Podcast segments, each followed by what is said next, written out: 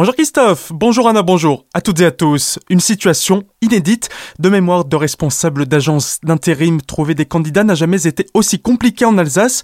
Après la crise, la reprise économique pourrait être simple, mais les entreprises du secteur peinent à trouver des personnes pour répondre aux offres d'emploi. Fait nouveau depuis la crise Covid, les intérimaires sont en position de force. Ils ont le choix du travail et attendent de meilleures rémunérations. Les candidats les plus jeunes sont même à la recherche d'emplois avec du sens dans le social ou l'écologie, tout en trouvant l'équilibre entre vie professionnelle et personnelle. Autre secteur en manque de bras, le BTP. Dans le Haut-Rhin, de la main-d'œuvre est toujours recherchée. 2600 offres sont publiées chaque année dans le département, mais les candidats ne se bousculent pas au portillon. Pour que le recrutement soit facilité, la fédération du BTP orinoise vient de signer une convention avec Pôle emploi. Actuellement, les entreprises recherchent des installateurs thermiques ou sanitaires ainsi que des plaquistes. Et pas besoin d'avoir de l'expérience puisqu'il est possible de se former sur le tas dans l'entreprise avec un besoin en main-d'œuvre avec une embauche en CDI à la clé. Exactly. Petite récolte, entre des épisodes de gel tardif survenus au printemps et la prolifération du mildiou suite aux fortes intempéries de l'été, le vignoble alsacien a été plus touché que prévu. En amont des vendanges, l'AVA, l'association des viticulteurs d'Alsace, estimait les pertes de 20 à 40% en moyenne, voire de 60 à 80 dans certains secteurs.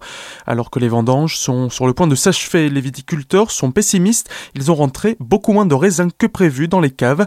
L'AVA réfléchit donc à des aides pour aider les professionnels du secteur. En revanche, même s'il y aura moins de vin que les autres années, pour ce qui pourrait être la plus petite récolte alsacienne jamais vue, le vin sera de très bonne qualité cette année.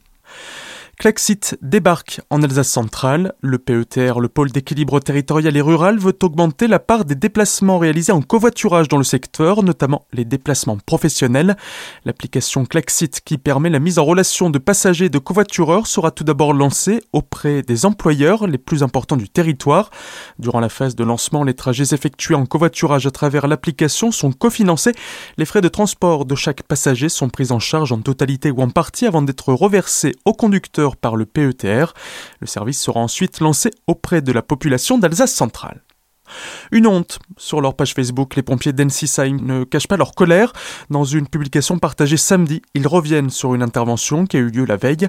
Ce jour-là, un jeune sapeur-pompier volontaire de la commune, lorsque son bip retentit, enfourche son vélo pour se rendre à la caserne. Il laisse alors son cycle posé sur un mur de bâtiment. De retour d'intervention vers 19h, il s'aperçoit que son vélo lui a été dérobé. Les pompiers d'Ensisheim ont donc lancé un appel afin de retrouver le cycle de leurs collègues qui l'utilisent tous les jours, notamment pour se rendre à la caserne. Il s'agit d'un Trek Merlin bleu avec des rayures sur le cadre. Plus d'infos sur la page Facebook de l'amicale des sapeurs-pompiers d'Ensisheim. Une marche au flambeau, sans flambeau, ce week-end, les antipasses sanitaires sont de nouveau descendus dans la rue en Alsace. À Strasbourg, vendredi, ils étaient environ 300 pour une marche au flambeau, sauf que les policiers, par souci de sécurité, leur ont retiré les flambeaux. Samedi, manifestation comme c'est le cas depuis plusieurs semaines, ils étaient près de 3500 au total, 1000 à Strasbourg, 700 à Colmar, 30 à Célestat et 1800 à Mulhouse. Pour samedi prochain, les organisateurs des manifestations ont annoncé une opération escargot. Les antipasses orinois partiront de Colmar par la 35 direction Strasbourg, tandis que les barinois feront le chemin inverse. Et puis en mode sport pour finir avec la très belle opération de Strasbourg. Hier à la Méno, le Racing affrontait Saint-Etienne pour cette dixième journée de Ligue 1. Après deux buts inscrits en première période par les Strasbourgeois, les Verts se sont retrouvés à 10 contre 11 suite à un rouge à la 44e minute.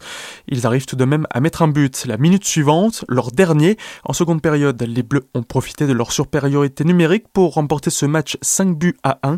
Strasbourg est désormais 8 du classement de Ligue 1 avant son prochain match face à Rennes ce dimanche. Tout de suite, le retour de la matinale avec Christophe et Anna. Très belle journée à toutes et à tous à l'écoute de votre radio.